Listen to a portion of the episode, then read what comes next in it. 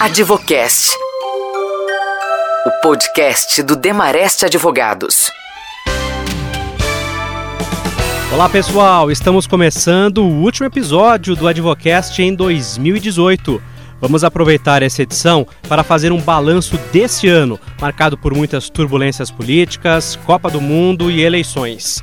Quais foram as áreas que mais se destacaram no Demarest Advogados? E no final das contas, 2018 acabou superando as expectativas? Foi melhor do que se imaginava? Não vamos ficar só na retrospectiva. Dezembro também é um mês tradicional de se planejar o próximo ano. Por isso, vamos traçar algumas perspectivas para 2019. Os clientes já enxergam um Brasil melhor? E os clientes internacionais estão mais confiantes a partir de agora? O novo governo deve conseguir finalmente levar adiante reformas como a tributária e a da Previdência? Está na pauta. Para tratar de todos esses temas, convidamos os diretores executivos do Demarest Advogados, Paulo Rocha e José Dias. E eu começo perguntando aqui para o Paulo justamente sobre 2018. Qual é o balanço que nós podemos fazer desse ano, Paulo? Se foi um ano muito complicado, muito difícil ou se surpreendeu positivamente? Olha, Leandro, eu acho que foi um ano que realmente tinha muita cara de que ia dar errado, mas apesar de todo o prognóstico, foi um ano que acabou sendo muito bom para o escritório. Um ano em que a gente tinha, uh, como sempre, carnaval, mas além disso a gente tinha ainda a Copa do Mundo, eleições, dois eventos que tradicionalmente paralisam o país por muito tempo e, portanto, também uh, deixam os negócios em segundo plano. Mas, ao contrário do prognóstico, para nós foi um ano muito bom, uh, em que as empresas não, não pararam com esses eventos como a gente podia ter imaginado, o que fez com que então o escritório crescesse bastante. Uh, e a gente tem áreas para realmente uh, dar os parabéns. A área de M&A foi muito bem esse ano, a área de infraestrutura foi muito bem esse ano. Tivemos aqui grandes casos de arbitragem também, o que fez que então para nós fosse um bom ano de muita conquista e realização. Eram áreas que vocês imaginavam que teriam esse crescimento ou de certa maneira são áreas até que, que surpreenderam por conta do que se imaginava é, em 2018? São áreas que tradicionalmente são muito fortes no escritório. Então, tanto dessas áreas que eu mencionei, a área de M&A, a área de arbitragem, são áreas realmente que são, uh, vamos dizer, carros-chefe do escritório, mas, uh, ao mesmo tempo, podia ter um pensamento de que ia ser um ano mais difícil. Então, se por um ano a gente ficou surpreso do ano ter sido muito bom, as áreas são áreas tradicionais do escritório. José Dias, que leitura que você faz de 2018 é, com todos esses problemas que nós tivemos, que o Paulo citou, é, e esse crescimento dessas áreas? Eu acho que na mesma linha que o Paulo colocou, a gente teve um ano que o resultado foi melhor do que aquele que foi esperado. Em 2018, nós é, conquistamos é, em operações de M&A um maior volume de operações do que, é, do que era esperado para um ano eleitoral, um ano com, com Copa do Mundo. E talvez isso possa ser explicado, de certa forma, é, porque a gente também vinha de alguns anos em que a, a recessão, de certa forma, já tinha impactado o número de operações, um middle market que é muito resiliente no Brasil, então operações de tamanho médio que, independentemente da situação, indo para cima, indo para baixo, a economia, essas operações continuam acontecendo e alguns segmentos de indústria que continuam muito importantes no país. E aí eu destacaria para você a indústria no agronegócio, informática, tem muita coisa de TI acontecendo, startups aí surgindo para todos os lados e uh, grandes oportunidades que têm acontecido em algumas indústrias aí também estratégicas. Então, a gente teve, por conta de uma melhoria eh, em preços de commodity, eh, o setor de mineração, que era um setor que tinha sofrido os últimos anos, em 2018 ele passou a, a ter uma atenção e uma procura maior do que em outros anos.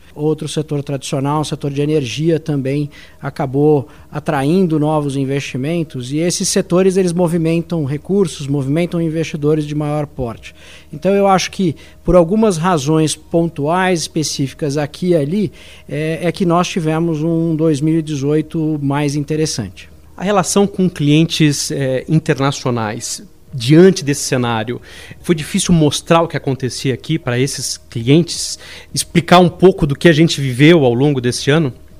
É, eu, eu, divido um pouco é, é, o perfil dos clientes internacionais entre aqueles que já conhecem o Brasil por é, já investirem há muito tempo no Brasil, daqueles chegando agora. E, e no primeiro grupo, claramente, esses é, é, sabem que a, a economia do país é uma economia importante, não é por conta de solavancos momentâneos num ano ou no outro que eles acabam mudando os seus investimentos.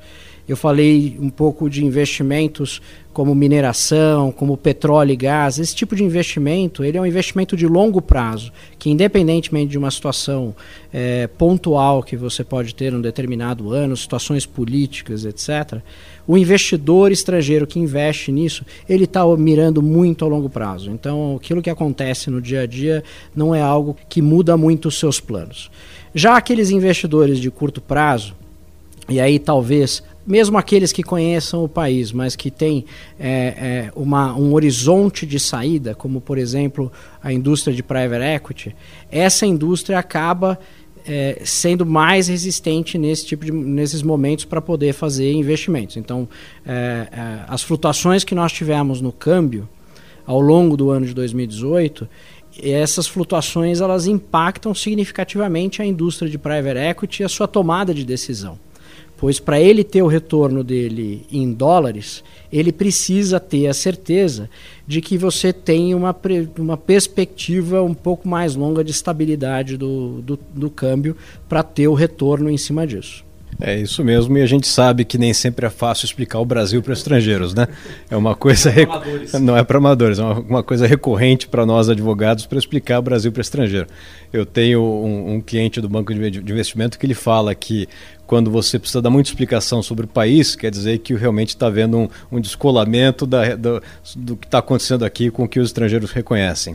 Mas eu acho que mesmo para aqueles, uh, tomando aqui o exemplo do, dos fundos de private equity que o Zé Dias mencionou, uh, a gente teve até um fenômeno interessante que uh, na esteira da, da venda de ativos é, em recuperação, ativos em distress, né, da Lava Jato, você teve fundos montando é, fundos específicos para investimento arriscado desses ativos uh, em distress do Brasil. Coisas que não é muito tradicional acontecer. Mas eu acho que a, a, a nosso momento de Lava Jato, uh, com quase cinco anos, está sendo tão longo que os fundos se adaptaram. Então o Brasil virou um país de adaptação também. Uh, para mais do que o câmbio e as coisas que a gente já conhece de Brasil, essa questão uh, de ativos de, em recuperação, de lava-jato, fizeram com que os fundos também uh, pensassem em alternativas de investimento. Demareste Advogados, a informação que interessa. Vamos falar de 2019. O que, que nós é, podemos traçar aqui é, para 2019, é, até com o novo governo, com as perspectivas que estão sendo feitas agora? Queria que você mencionasse, Paulo, é, até áreas que vocês imaginam é, que devam crescer. O cenário é, é bem diferente do que nós tínhamos no começo de 2018, por exemplo? Eu acho que no começo de 2018 havia um certo otimismo, né? O governo atual estava colocando um pipeline de privatizações que infelizmente não se materializou uh, por questões uh, do cenário político, né? Mas uh, eu acho que agora existe novamente uma expectativa otimista para o ano que vem, com a, com a posse de um novo governo, com um, um ministério que está sendo colocado ali com gente uh, realmente pró-mercado. Então eu acho que a gente pode esperar uma, uma continuidade aqui do, daquele pipeline de uh, projetos de infraestrutura e privatização que já estão uh, sendo colocados agora mesmo em pauta para que o próximo governo possa levar, levar isso a cabo. E, e obviamente, com uma volta, existe uma, uma, uma, expectativa também que o mercado de capitais volte com bastante força e possa, então, ser um ano muito bom. Então, outra vez, para a área de infraestrutura, a área de M&A, a área de mercado de capitais, que são tradicionalmente áreas que movimentam muito a economia, né? E que em alguns anos passados ficaram meio adormecidas até. Existe uma expectativa de que isso volte uh, alinhado com as reformas de que se fala tanto da previdência, por exemplo, que é uma coisa necessária para o país poder caminhar. Então eu acho que é um ano com uma expectativa muito otimista para nós. José Dias, essas reformas devem sair é, ano que vem? Vocês é, têm essa visão é, otimista também? Sim, mas eu coloco um bom grau de cautela aí também, viu, Leandro? Porque eu acho que. Uh, claro, eu, outro dia ouvi uma expressão que eu gostei muito, que nós temos hoje um copo, e esse copo está meio cheio. Então, o copo meio cheio indica que nós estamos na direção correta na escolha da equipe econômica, na escolha de diversos ministérios, e nós é, estamos construindo uma agenda que era uma agenda necessária para o país. Então, claramente, esse direcionamento é muito importante para que os passos que, que vão ser tomados, que esses passos sigam num caminho positivo, não só para a economia, mas de uma maneira que nós possamos retomar eh, o crescimento de empregos e, com isso, ter uma maior geração de renda para depois trabalhar em distribuição de renda no Brasil. O pedaço do copo vazio, eu talvez resuma de uma maneira diferente do que eu ouvi outro dia, que é a execução do plano. O que nós não sabemos é se este plano que está se desenhando, ele é um plano que ele terá a capacidade de execução tal qual pretendida. E aí entram alguns componentes que, que são muito importantes. Diversos desses componentes desse plano, eles dependem de um congresso o novo governo já deu indicações claras de que sua forma de atuar e de se relacionar com o Congresso será diferente. Então, eu não me arriscaria a dizer se nós teremos maior sucesso ou menor sucesso. Eu acho que é muito prematuro para qualquer um indicar que nesse aspecto da execução nós teremos é, é, é, maior êxito. Mas o fato é que a gente vai precisar de uma interlocução significativa entre o executivo e o legislativo. Para evitar algo que eu me lembro aí de alguns anos atrás, que nós tenhamos um resultado parecido com o que ocorreu no governo Collor.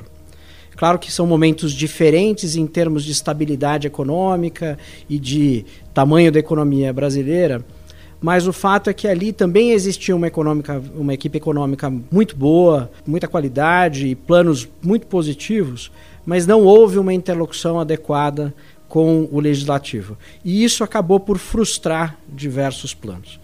Então, a, a execução ela, ela ainda tem que ser comprovada. E nós vamos poder experimentar nos primeiros meses já de, de 2019 como que isso vai funcionar. E eu acho que o primeiro e grande teste é, é a reforma da Previdência. A reforma da Previdência, ela, é, ela vai abrir a possibilidade para que depois se discuta uma reforma tributária. É muito difícil imaginar uma reforma da Previdência é, que seja incompleta e que deixe espaço para uma reforma tributária. Então, a reforma precisa ser profunda e precisa atingir todos os objetivos pretendidos do ponto de vista de um ajuste fiscal, para isso dar maior liberdade para o governo fazer outras reformas. A primeira delas, a reforma tributária. Advocast. Informação com quem entende. José Dias, essa área de infraestrutura a gente teria um, um poder de expandir isso uh, muito grande, né? É, eu, eu, costumo dizer que a área de infraestrutura ela sofreu a, a tempestade perfeita para que você depois pudesse uh, amanhecer um novo dia. E, e, por que, que é que isso aconteceu? É, é primeiro, lado é, é, da, das construtoras é, e com todo o impacto da Lava Jato, acabou mudando uma dinâmica significativa de que muitos dos projetos eles eram direcionados e construídos com o objetivo principal que era o viés das construtoras que é gastar mais no projeto, não necessariamente ser mais eficiente do ponto de vista de longo prazo e, e de entrega de resultado daquela determinada concessão, daquela, daquele projeto. Também do ponto de vista financeiro, foi outro pedaço da tempestade, porque esses projetos eles eram financiados por é, dinheiro público, essencialmente. É, boa parte desses projetos dependia do BNDES e pouco é, recebiam do mercado. Com a falta de dinheiro público e a mudança é, da, da orientação do BNDES no financiamento de grandes obras e de grandes projetos, o mercado teve que então se renovar, teve que se reconstruir e buscar financiamento, buscar recursos via mercado de, de capitais ou via investidores privados. Quando esses investidores privados entram, a lógica desses projetos acaba mudando, porque aí a lógica não é o que vale mais é por quanto custa a construção. O que vale mais é por aquilo que estabelece o maior retorno para o investidor, quando ele acaba ditando e orientando. Então nós temos, eu acho que uma grande oportunidade que foi criada no mercado e a propósito disso, me faz até lembrar que é, o investimento significativo que o nosso escritório fez em 2018 foi justamente na área de infraestrutura. E, e, trouxemos sócios que não só conhecem o segmento, mas que foram responsáveis por alguns projetos é, é, é icônicos, eu diria, ao longo de 2018, é, do ponto de vista de financiamento, que conseguiu colocar de pé justamente esse tipo de estrutura em que você tem a participação de um investidor privado, a participação de recursos de mercado de capitais e financiamento provido de, de multilaterais. E a lógica de contratos de EPC e de construção que são justos do ponto de vista das, das construtoras também, mas que também atendem às necessidades dos projetos. Então, essa, essa liga toda que a gente conseguiu construir já tem se comprovado como um, um caminho é, viável e muito rico para 2019. Então nós já estamos terminando com um pipeline bastante interessante de projetos de infraestrutura nisso daí. Inclusive, nós temos aqui um papel diferente do BNDES que está se desenhando. No Brasil, a gente reconhece que o Project Finance, da forma como ele é praticado no mundo, não acontecia no Brasil, porque o BNDES tinha taxas tão, tão boas que não tinha concorrência para ninguém. E esse vai ser uma outra uh, mudança uh, muito clara que vai acontecer nesse, nesse mercado da, de infraestrutura, que é uma coisa esperada, que ao mesmo tempo abre a porta para novos financiadores que até pouco tempo não tinham entrada no Brasil. Então você vai ter uma conjuntura aqui de novos, uh, novos players do mercado aqui, novos uh, atores aqui na, na, área da construção, mas também daqueles que vão financiar essas obras no lugar do BNDES. Advocast, o podcast do Demarest. Bom, a gente está quase no fim aqui do nosso tempo, Paulo. Eu quero aproveitar para é, falar da, dessa nova marca que tem o Demarest agora. Quem entrar no site é, já pode perceber ali novas cores, uma nova marca. Eu queria que você falasse isso, explicasse um pouco do que, que quem está nos acompanhando agora encontra e, e por que essa mudança, o que, que significa essa mudança. A gente vem de um, uma, um exercício de branding uh, há cinco ou seis anos e, e que para nós foi sempre muito animador, porque não se trata só da marca, né? não, só, não é uma questão de, do, de logo e de cores, mas muito mais um exercício de uh, pensar um pouco no, no, no onde o escritório está, em que momento está, os rumos que ele está tomando e fazer com que as pessoas vocalizem isso aqui para fora para realmente ilustrar uh, o momento do escritório. E a gente pensou muito e achou que fosse é, seria um novo, um bom momento de fazer um novo exercício de branding, que foi o que gente fez agora, que está resultando então nessa, nessa nova marca, mas que com uma demanda de posicionamento de mercado, em que a gente teve uma evolução muito grande do escritório uh, nos últimos cinco ou seis anos e que nos levou então a perceber que era necessário realmente pensar novamente aqui, fazer um novo, um novo branding e a gente está muito feliz com o resultado. A gente acha que isso aqui realmente transmite, tanto internamente quanto externamente, uh, uma, uma imagem uh, mais nova, mais refinada do Demarest e do momento que o escritório está passando. O que, eu, que eu queria complementar é, é, é que esse exercício de branding ele é tão rico que ele acaba por mexer é, realmente nas atitudes. E, e, é isso que nós esperamos que, que esse processo nos movimente a partir de agora.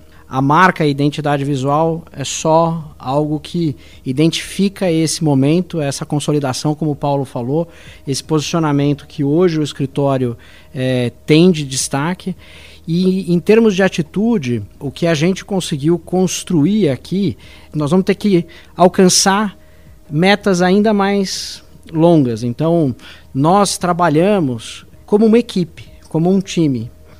E a gente usa a inteligência coletiva dessas pessoas para prestar o serviço. É, e isso cada vez mais é a riqueza que o novo mundo tem. Já não se fala mais do que, que uh, um produz ou outro consome. Se fala, o que, que essa coletividade consegue construir.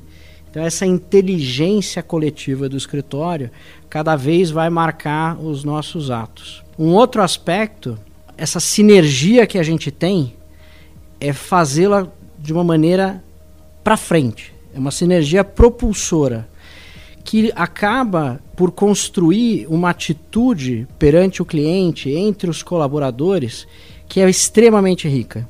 Toda essa nossa história que de 70 anos do escritório nos deu uma visão muito rica sobre as diferentes indústrias, sobre a atuação dos nossos clientes.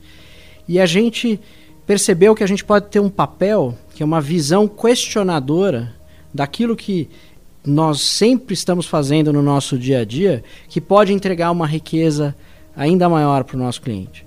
O Paulo, e o Demarest continua com a sua área de responsabilidade social em 2019. Eu queria que você falasse um pouco de como foram as atuações é, nesse ano e o que será feito em 2019. Essa é uma parte da, da nossa prática que nos dá muito orgulho. Né?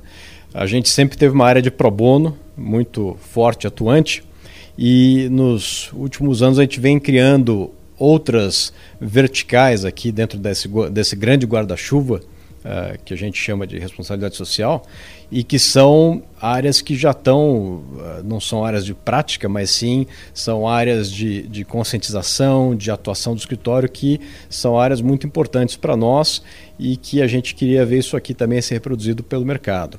Uh, a gente tem então uma das verticais é o De Mulheres, que é um programa realmente em que a gente tem um, um olhar para a evolução da carreira das mulheres dentro do escritório, dentro da sociedade. A gente tem o De Raízes, que olha para a questão racial.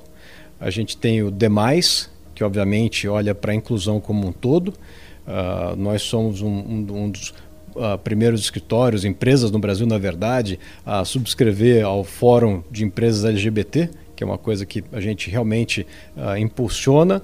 Uh, e isso tudo para nós, temos o Demareste ao redor, que, como o nome diz, cuida da, do, do ao redor da, da nossa comunidade, eh, que são todas ações Uh, que não são ações de benemerência, muito pelo contrário, porque não envolve realmente uh, dinheiro, não tem nada de financiamento, mas sim uh, de atitude, é demonstração de uma preocupação de inclusão social, de olhar para a carreira feminina, dar um espaço, empurrar o talento, que no final do dia é o que nos importa mais o nosso talento, que é a nossa matéria-prima que desce pelo elevador, vai para casa todo dia e volta no dia seguinte. Então são todas ações muito importantes para nós e que a gente faz não só por ser aquilo que realmente é o certo, mas porque é uma coisa que faz bem para as pessoas, faz bem, faz bem para o escritório. Advocast Muito bem, eu agradeço aos diretores executivos do Demarest Advogados, Paulo Rocha e José Dias, fazendo um balanço sobre esse ano, traçando perspectivas para 2019, nesse último episódio do nosso podcast em 2018. Lembrando que você pode ouvir as edições anteriores no site do Demarest Advogados e também no Spotify. Obrigado por nos acompanhar, um feliz 2019 e até mais!